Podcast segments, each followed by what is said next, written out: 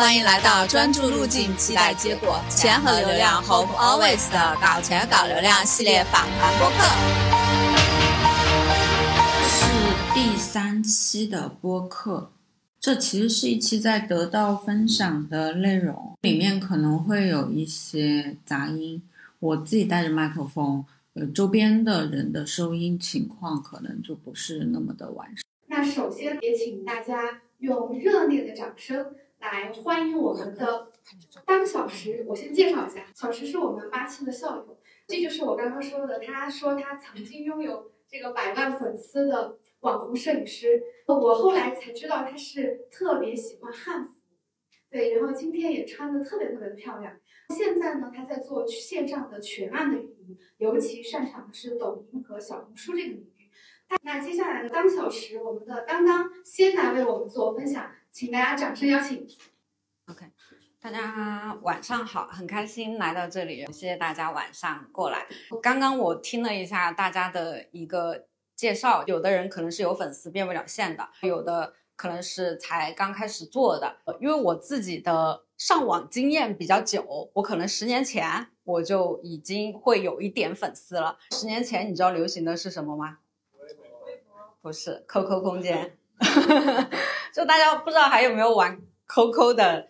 这样子的习惯，可能在学生时期，大家是在玩 QQ 空间，那个时候还有很火的校内网，再到微博，再到公众号，到抖音、小红书、视频号。现在，那么一路上来，其实每一个呃转变的过程当中，流量都会有所迁移。所以，我们其实今天跟罗导来分享的，不是说我们做抖音还是做小红书，而是说我们怎么样在线上。去让大家看到我们的产品，或者说是提升我们的一个影响力，我觉得这个才是更核心的。因为我先做个调查，有小红书的人举个手，平时会刷小红书的举手，看都还没有过，光是这个 A P P 都可能不是很过半，而且举手的大部分是女性。那所以不是每一个人都适合在某一个平台的，就你们。刚开始一定要先选对自己的平台。今天我是先以小红书来给大家做一个分享，因为这个目前是全平台，包括抖音、呃视频号，虽然说他们各有各的价值，但是小红书，我个人觉得它是比较好上手的。如果你产品合适的话，它是比较好变现的。因为晚上的话，可能就是这么几个内容。刚开始会有一个整体介绍，跟我们去年我自己操盘从零到一起号的。一个实操案例，它是一个白牌，就是珠宝的。后面我会跟大家重点分享如何做好种草的一个内容。可能内容这个方面是会有共性的，不管你做小红书还是做抖音，还是你发条朋友圈，可能它都是需要一条好的内容。大家可能之前会觉得抖音就是发短视频的，或者朋友圈也就是刷一刷的。那小红书它自己给自己自己定义是什么？这个是商务部出的一个文件内容，它给自己定义是社区。那么它的电商跟其他的电商有什么不一样？社区是什么？社区是人加内容，而不是货。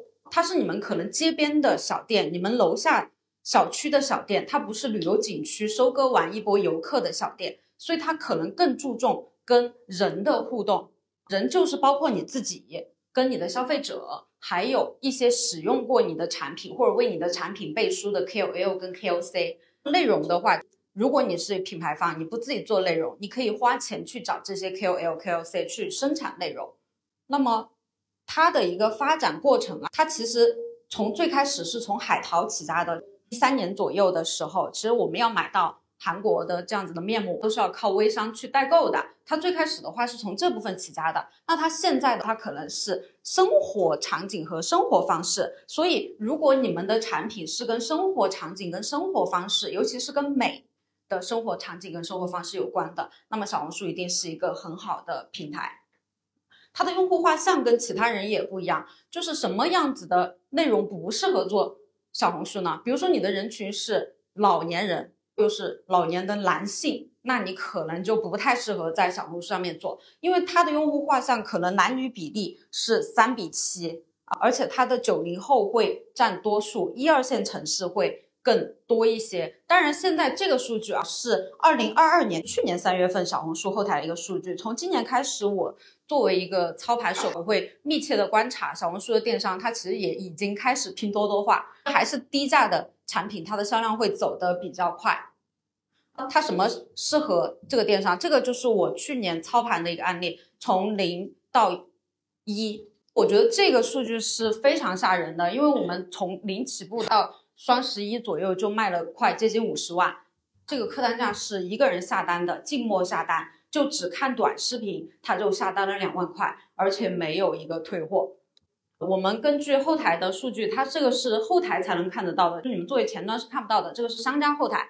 它这个 GMV 四四万，观看量四万是什么意思？只要有一个人下看了这个短视频，他就贡献了一块钱，就是他四万，你们不要小看，像刚刚那个同学，他可能有五六十万，这个数据在我们拿到手的时候，差不多是零粉丝。我们做到了半年多，到这个数据的时候，他可能还是只有几千粉丝，他都没有过万的一个粉丝，他都有这么好的一个变现量，所以粉丝不等于客户。粉丝他要求的是关注度，他要求是喜欢你，他看你，但是他并不一定会给你买单。那你们想一想，如果你们作为一个购买者，你们去商店里面买个东西，你们在淘宝购物下单一个产品，你会给这个产品再点个赞再走吗？可能不会，对不对？所以你要清楚的，你的目的是什么？你是要客户还是要粉丝？包括我们自己做短视频电商，比线下来做的话，它会。快速的能够有效果是为什么？PDCA 的一个迭代，PDCA 大家之前有了解过的举个手，还是有，还是有很多爱学习的朋友。相当于你定一个计划，比如说我们的朋友如果要做视频号也好，你你要先定计划，说我定我要做这个视频号，我是要卖货还是要做什么？我要做内容，我。一个月我要发三十条内容，那么你现在有这个计划，计划完了之后你要去执行，你每天发一条，日更还是周更？如果是周更，发完四条之后，你要再去检查，检查这四条内容的一个数据有没有符合你的预期，有没有打通这个支付的流程，然后你再进行一个总结经验的处理，再进进一步的去计划。我们说个题外，为什么我们放弃了直播？我们专门是在做短视频带货，因为。这个 PDCA 直播进化的太快了。我当我前年的时候，我是自己在做直播的，但是我直接把店关了。虽然我们一场也能卖十万，因为在做直播的时候，我是睡不好觉的。晚上播到十二点，可能凌晨两三点，你脑子里面还在复盘，你还在想我今天有哪句话可以优化一下，我哪个品可以优化一下。我又观察了身边所有做直播的人，没有一个能够好好睡好觉的，可能每个人都每天就睡四五个小时。所以短视频它可能会迭代的速度会慢一点，但是它相对于我们在线下，你不清楚你的客户是谁，不清楚他们买的这个产品的反应是谁。那么如果大家在线上有产品或者说是有服务会售卖，建议大家搬到网上去，它能够帮助你更快的成长。那么它帮助你更快的成长的依据是什么？就是这个数据，这个是我们去年从四月份接到这个商家开始起号。到我们去年十二月整一年的一个这个数据，每这个是一整个月的，但是我自己记录数据的，我是会每一周就会去查看。前面两个月你看到它是基本上是一个空档期，为什么？因为最开始的时候，这个商家告诉我他是他说他想要在微信成交，他不想在小红书成长，所以我们小红书是没有开店铺的。然后他说他想要高高大上的，就像刚刚有个同学说，他觉得他自己视频质量拍的不怎么行。那么当时我们的客户也是这样子的一个反应，他觉得我们的呃视频拍的不怎么行，他想要的是香奈儿或者说爱马仕这样子的一个高端奢华的风格。那这样子的东西能不能做呢？其实是可以做的，毕竟我之前是个摄影师，对吧？但为什么我们不做呢？我们要选择用手机去拍视频，因为它的速度会更快，它的投入产出比会更高。我们在做电商的时候，我们一定要去看它的投产比，这个是我们的广告投产比。广告消费跟广告下单就是投流。最开始的时候，我们是没有怎么去投流的。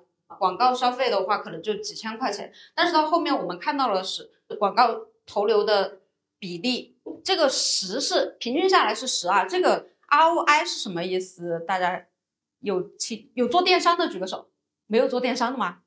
就就是你投入了一块钱，你能够赚到十块钱啊。相当于你在街上发传单，你在线下去发传单，你。你花了一百个广告传单，花了一百块钱，那么你当天因为这个传单带来的营收有一千块钱，大概就是这个意思。那你根据每一个数据啊，像这个支付金额，它的退款率也是非常非常低的。你们知道直播电商就在抖音卖服装的直播电商的退货率有多高？六七十，是的，我们卖两件衣服就会有一件退回来，退回来那件它可能还面临大量的一个售后成本，你要去处理，你要去清理，然后你要再二次发售，它可能会还会有一些瑕疵又报废掉。好，那么接下来我们进入到重点，就是怎么样去做好你们的种草内容，这个是千人千面的，但是它一定是离不开这五个点。对如果你要在线上，你在哪个平台，你就关注哪个平台的热点趋势。但是有一些大的一个趋势，比如说现在 GPT，比如说那个什么挖呀挖呀挖，就可能它会跨平台的去有这个热点。然后就是你内容选题、封面、标题和内容详情。接下来我一步一步跟大家去分享。首先，这个热点趋势，什么是热点？热点就是你所在的那个社区。如果是小红书，那么就是小红书的热门话题；如果你做抖音，就是抖音的热门话题。品类相关热点，比如说你是做建筑装修的，你可能去看家居排行榜；你可能是做餐饮的，你去看你餐饮上面的，比如现在冰的围炉煮茶，冬天是冬天的那个围炉煮茶，但是现在夏天的时候，它的那加干冰的围炉煮茶，它就火起来了。你去看你的那个品的一个爆品，啊，再是热门的一个种草场景，比如现在露营特别火，你就去可以把你的产品去。向里面结合，那么哪里去找？因为这个是我以小红书平台举例，这个你们刷到的时候是用户视角，那你要怎么去用创作者视角去看？它是在官方网号，它会有三个平台，专业号平台就是给你自己想要做内容创作者的，你去登录这个平台，它会有很多作为内容创业者，它会给你一些热点。蒲公英平台就是作为品牌方的，你作为品牌方，你想要去找达人投放，你就去。等蒲公英平台，它会有一些达人，他们商品笔记怎么样去做会比较好一些，你就去找另外一个达人，你说我想要他这样子能够带货的一个笔记。聚光平台是什么？就是一个投广告，它有点像淘宝之前的直通车，就是让你充广告费的。你如果你做不好内容，直接一点，你就花钱，你让花钱让你的内容出现在人民币玩家嘛，就打游戏一样的人民币玩家。那么哪里去查找像这些广告笔记、垂直的内容、商品笔记、热门趋势？包括如果说是你这些平台都不想登，你直接点你的搜索，比如说你抖音、小红书也好，你点搜索栏，比如说我们现在在做青城山民宿，在推这家民宿的一个营销，我们就直接会说青城山民宿，它出来的后续的一个关键词啊，比如说青城山徒步、青城山露营，那可能你就会知道这些是大家爱搜的关键词，你就去布局这些关键词。内容选题的话。一定记住，除非你是人民币玩家，那么是有价值才会有流量。不是很多人说我发个自己的朋友圈一样的去发，我长得很漂亮，或者我的产品非常牛逼。我见到每个老板都会跟我说他的产品有多好多牛逼，简直天下第一。但是关客户什么事？他不是只有能够买到你的产品，这个品类里面好用的东西多了去了，好吃的东西也多了去了。用户凭什么选择你？他凭什么？在这里刷到要为你去做停留，一定是你提供了它的价值。比如说今天我为什么站在这里来跟大家分享，一定是我跟大家提供了小红书上面怎么样去做内容这样子的价值，大家才会来听。实用价值和情绪价值什么意思呢？比如说干货合集、经验教程，你作为一个美妆博主，你的一个化妆教程怎么去录？你作为一个家居博主怎么去装修？你能够给到大家这样子的经验。大家就会来关注你。那么什么是情绪价值呢？比如说我们看到很多搞笑段子，啊，还有一些高颜值的美女、帅哥、娱乐、泛流量的这样子的东西。但如果你没有后续的一个载体去承接，确实就是很难去变现。这里给大家一个万能的选题公式：当你不知道要做什么样的内容的时候，你就把这六个点随机的去选择两个，或者说是四个。去进行一个组合。举个例子，比如说早春就是对应着季节，学生党目标人群，平价价格定位，保湿它的一个需求和功能，好物合集就踩中了我们刚刚的它的一个合集的这样子的点。秋冬季打工人办公桌必备神器，你能够给用户提供的就是你的产品，还有它的附带的内容价值。封面和标题是很重要的，有的。他可能就是你的东西很好，但是有很多人他的点击率并不好，因为你的封面如果标题没有瞬间抓到人，大家的滑动速度是很快的，不管你刷哪个平台，你滑就滑过去了。小红书是一个信息流的一个过程，比如说，他就只能够看到你的封面和你的标题，这里有个赞助，不知道大家看不看得清楚？这个赞助，但凡是有赞助两个小字的，就是商家投了广告在里面的。它在小红书的一个成交逻辑是什么？就是通过这个信息流，你在平时刷的过程当中，你看到了这个东西，你被它吸引住了，你去点击。所以第一步，你跟用户发生联系，就全靠标题和封面。当他点击来之后了，他阅读或者说是互动，他给你点赞了，评论了。它是被种草的，但是它不一定马上会下单，因为很多小红书它是种草平台，它不是购物平台。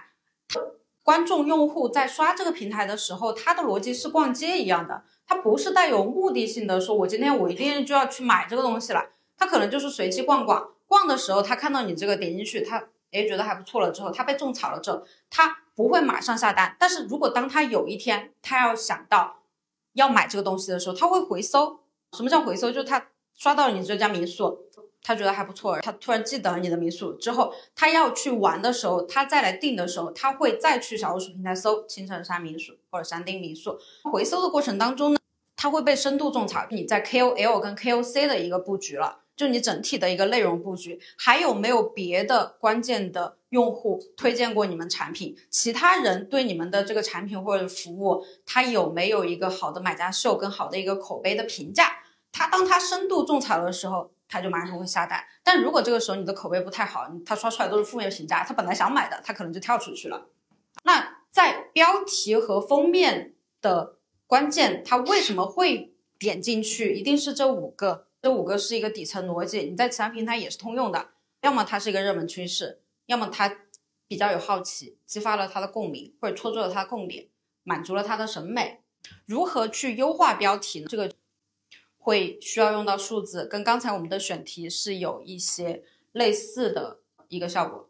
你在标题的过程当中，不是就直接写一个啊，青城山民宿，或者说是你的一个产品，你要跟他们有关系，或者说有量化，添加数字。为什么我们要添加数字？有数字，大家就觉得是可衡量的，然后他对你就会有一定的信任感。这里分为两个定向，你去做内容的时候，有两种不同的人。会观看你的东西，第一个是他的需求明确，比如说我今天就是来买一支口红，所以我在小红书上面去搜色号。那么你做的内容，你就要针对你产品的一个品类、功效、风格、颜色，去围绕你的这个品类的东西，比如说你卖家具，你就直接写家具词，或者说是板凳。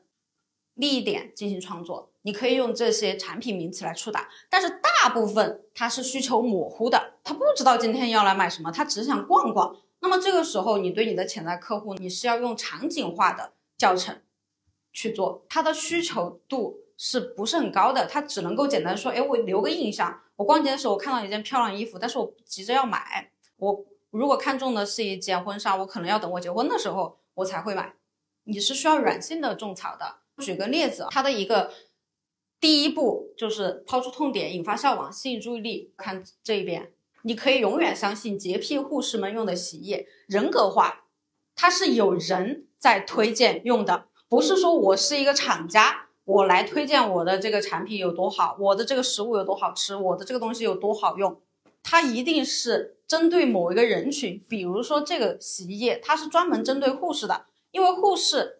他就马上在前面就引入了护士们，包括它标题，那么就吸引到了护士的一个注意力。你们千万不要想着说我的一个产品是男女老少所有的通吃，你打得越细，你的这个细分领域的人群就越精准，他们刷到你的概率就越高。就比如说卖挖掘机，你都能够在抖音卖到。比如说我们之前做汉服，我身上穿的这一套是我自己做的，我之前还做过。我自己的汉服品牌也做的还可以。我当时自己做汉服的时候，我每天刷到什么绣花厂，就绣花厂的机器一排在那儿打绣花，它它会自动给你推流的。第二步就是痛点痛点和产品的卖点，因为护士她的痛点很痛，她的那个白色的衣服如果脏了之后她是需要洗的，再给她提出一个解决方案，那么她就会去下单。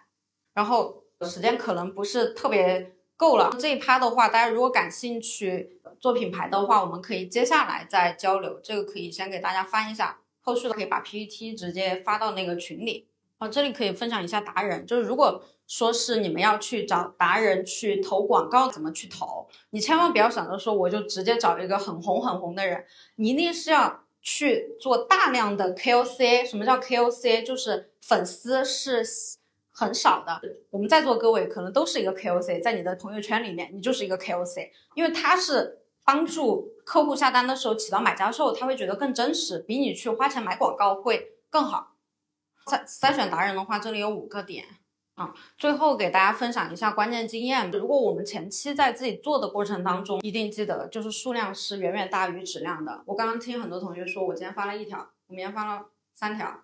你们知道我们做去年做那个号，一个月至少发六十条，而且都还是视频，而且你是经过精心打磨优化了的东西。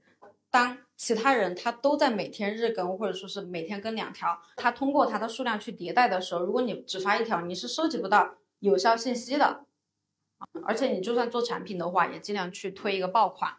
产品是核心，内容是基础，投流是辅助。就算你有钱，也不要想说我就直接是人民币玩家了，因为比你有钱的品牌会特别特别多。所以你有一个好的产品，它其实是自带营销属性的。你把产品打磨好了之后，再去做营销，可能会事半功倍。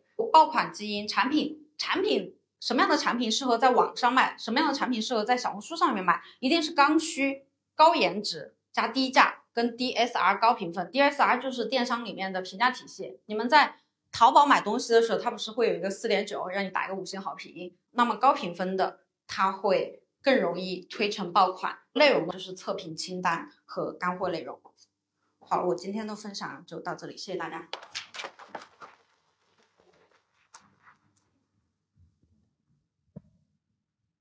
红书从我们直播的这个角度来跟大家做了很详细的一个分享。我看到现场的同学这个举机率非常高，基本上每一页 PPT 同学都把它拍下来了。当然，我们会把大家的这两位老师的 PPT 把它做成那个 PDF 之后发给大家。因为你把它拍下来之后，我也不见得大家一定会去把它拿来重复使用，就可能拍下来就存在手机里面了。到时候我们会把这个课件发给大家。让我看大家每个人都用手机或者用笔记本做了很多很多的笔记。那接下来呢，我会把两位嘉宾再次请上舞台。大家一定有很多很多的实操性的问题。这个时候，我们有整整一个小时的互动，就是大家畅所欲言。好，我们再次用热烈的掌声邀请我们的当当，还有我们的罗导。好，大家有没有什么问题？一定有这样的情况，对不对？都是这样一个标题。罗导，好久不见了，我这个我也是罗导的忠实粉丝，我这新盘你还没给我看呢，这这这第一个事儿哈，这个其实我想问的问题呢，是主要是问当当的，对。没有给我我就疯狂想买他的课程，你们去就知道了。他当时是这样子的，因为我们的品牌，我们是做，包括今天我哥也在现场，因为是也是你们比较忠实的粉丝。我们是做全屋定制，说做橱柜、做衣柜这种类别的。那我们现在其实也非常重视新媒体板块，我们也在做这个小红书，因为其实我的个人 IP 呢是比较鲜明的，但是我的个人 IP 一直没有打造出来。然后我们在小红书的矩阵就分了这个我的号、小林哥的号和。还有我们公司的账号，对不对？其实想问的点，像我们做全屋定制的，我们其实属于装修家装板块，它是细分是橱柜衣柜的。你有什么更好的建议给到我？我们怎么去从哪些维度再做一些提升，能更多的客户？因为我们是要把这个客户引流到门店，它不是直接的这种成交。目前呢，其实数据还好。但是我在想的是，怎么在做一些各方面的提升？你有看到我在视频号有做，小红书包括抖音这块有做，来，希望你从这些维度上，可能大家也需要这方面的。我们是属于创业型的这个企业，谢谢当当，当然谢谢我们设计的罗导。这你问到这个家装板块，其实去年我们聊了三个设计工作室。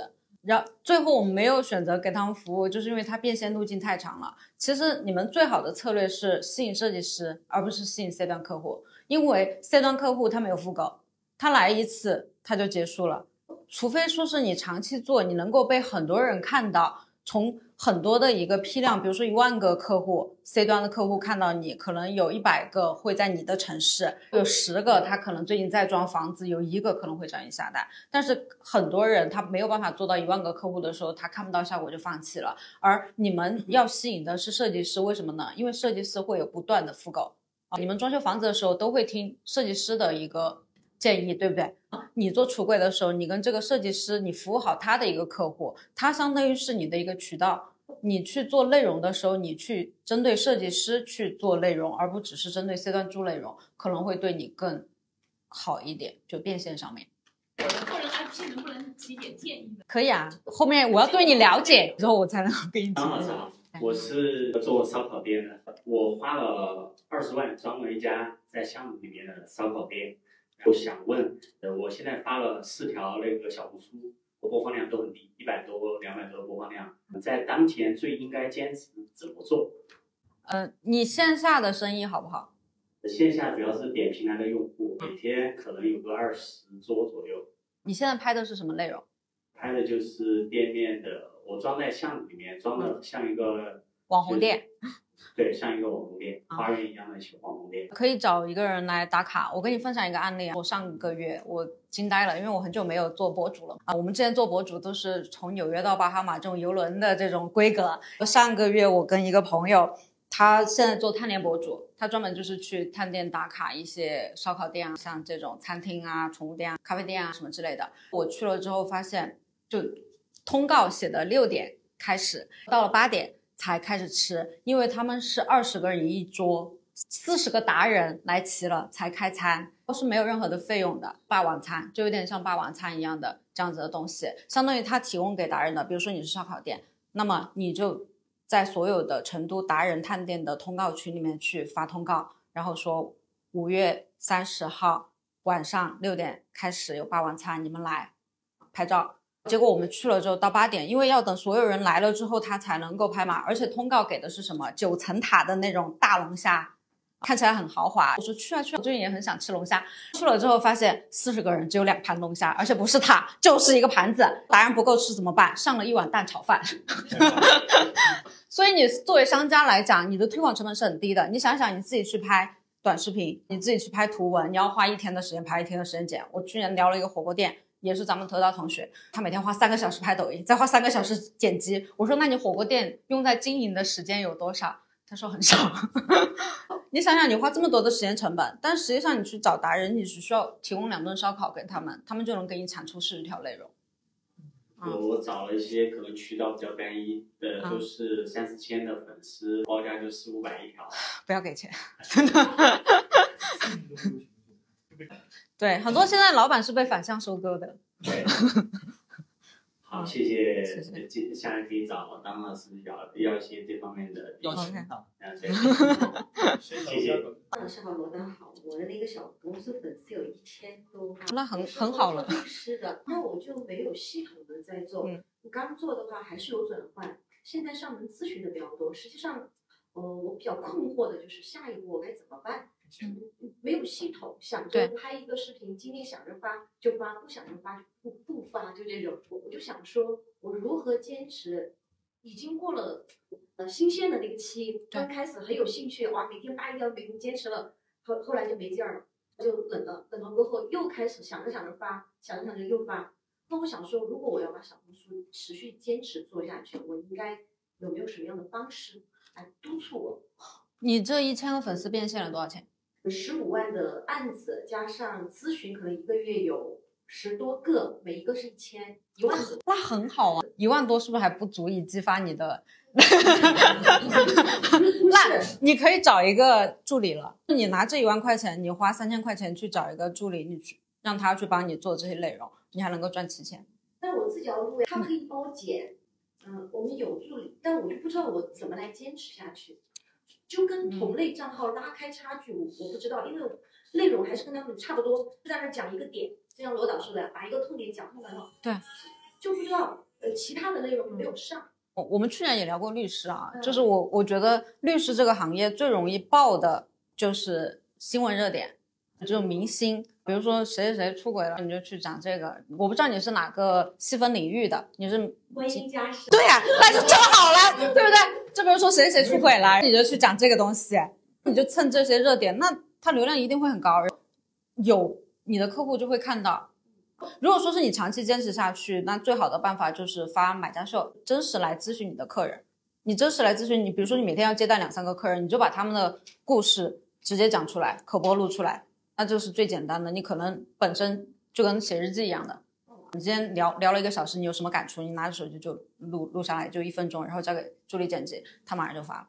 第三个点，我有两个都没有做，咨询的反馈我从来没有弄，然对后新闻热点我从来没有承担。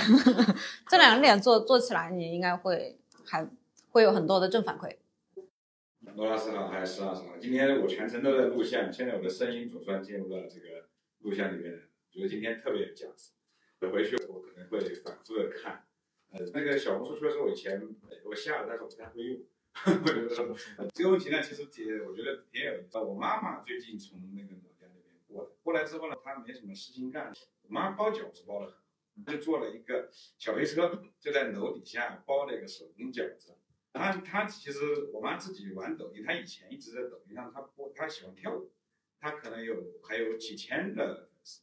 我想说，因为他只有一个人在那，平时我也我也不在身边，他也没办法和就是直播的时候没办法和下面的这个直播室里面的人互动，这种情况能不能解决？我我是想跟你分享一个案例，因为我之前也做直播嘛，我下播完了就十二点了，没吃饭，就在楼下看到有卖烧烤的，烤面筋，五块钱一串。我看到晚上凌晨快一点了，他还在直播，就在我们华谊广场楼下。我看他直播间里面只有十几个人，我就上去搭讪那个老板，我说你们这么晚了。凌晨还卖烤串儿，才五块钱一串儿，你们一场能卖多少钱啊？当时我一场也能够卖一些钱，我还觉得自己挺骄傲的，我我觉得比人家卖的好。结果你们猜一下，他一场直播最高能卖多少钱？几个小时？买烤串、烤面筋五块钱一串，就只有烤面筋，就烤现场现场烤面筋，价格直播在这儿。他卖给什么发货吗？我你们猜一下嘛，就一场大概能卖多少钱？空气面筋六十万。他怎么发货呀？他他的 slogan 是什么？那个老板就出来了，就他看我我我说我也做直播的，我就跟他交流起来。那个老板跟我说，他说我们的 slogan 是只要你家里面有一辆三轮车，你想不想每个月多赚两千块钱烤面筋？我这里有配方、有调料、有全套的设备给你，学费五百块钱行不行？每个月多赚两千，而且后台还有供应链，后端还有供应链。所以你说那个包饺子其实一样，除了这个烤烤串，我还看到那个手撕鸡也是，就我们楼下手撕鸡，他做了三个月。招了有两千个加盟，招招两千个学员，他的学费大概也是几千块钱，他还能够卖后端的供应链，所以餐饮的这个其实挺好去借鉴一下的。而且，而且我地面上准备做一个呃日咖夜酒店这个模式，但是它是一个社区店，它就只能呃服务于社区本身。这种情况下，如果在前端，因为我现在还在这个筹划阶段，可能两个月之后会呈现。那么我需要怎么做，后面可以把他们做得更好。你之前是做什么的？呃，我是搞房地产。其实你如果有一些个人的特色，比如说拜饺子也算啊。我最近在学那个颂钵疗愈，因为我们在经营民宿嘛，在帮民宿青城山民宿做运营，我们就发现疗愈这个行业其实是一个上升趋势，其实跟占卜也有点像。然后我就在网上搜，我搜手碟培训，敲那个手碟，然后敲了一个颂钵，最火的、销量最高的是一家咖啡店，而且它是去咖啡，比如说那个就就很小一个平米，你他就卖九十九一杯咖啡，但是教你手碟。对，所以你你要做咖啡的话，它一定要跟别的有一些什么特色，哪怕你擅长弹吉他，或者说是其他的一些东西加入进去，可能会比较好。我跟你讲，我们楼下那一圈，因为他是他餐饮，他没有许可证，他不能够开餐饮店。我们楼下那家就只有个饺子店，因为它是水煮的，它不通电。那家饺子店生意爆好，我算过，平均每天看到他人流量最多的一家店。饺子店一般生意都挺好的。对，那你那面多大？多大面积？我那店那店越小越好。小店可以卖饺子。啊，早开夜酒加饺子，早中晚都可以卖饺子。对。石同学也好。我们是做家庭教育的，代理了一款产品，叫反正那那种三百六六十五元的会员费，它就是虚拟产品，它是包年的。马来啊，因为这这个可以参照一些别的案例。三六五他们，我不知道你们知道抖音的知识博主的 top 就前三名有一个，不是我忘了叫啥名字，感觉挺 low 的，一个男的跟，我突然想不起来他名字，不是，呃。反正他就是乡村企业家那种感觉，他是学那个美国的那个富爸爸那一套的。他卖卖货是怎么卖的？他全部录屏，比如说你卖未来未来春藤老于的，你把他的直播录屏录下来，你用直播绿幕，把他的录屏当做直播来卖，因为他带货一定比你直播带货更好卖，让他的不断的跳链接就可以了。你的短视频也是，你直接切老于的，对内容去发，你不要自己发，因为你一定没有他更能够带货他的产品。但是其实我以前也做过小红书，做一万多粉有私域导流的存在，它会出现警告。对对对，那个账号就直接立马的被封号。第一看你是不是平台允许的，比如说像医美啊、保险啊这种，它就是会被封。那能给到的建议就是你多开几个号，开十几个号，你死了一个还有一个。还有一种呢，就是电商去卖货，比如说我之前举的那个案例，他们最开始也都不想要在小红书卖货，因为会有扣点，还有需要交税嘛。但是你就可以去卖低价的引流品，比如九块九或者零点九元的资料。记忆力资料，你只要拍下来，我就给你发。但是我给你发，你要加我微信才能发。然后像他的电话号码，你就可以直接加了呀。但是你要给小红书一点点的甜头，你我有在这里合规经营。但是复购的话，是我在私域里面的事。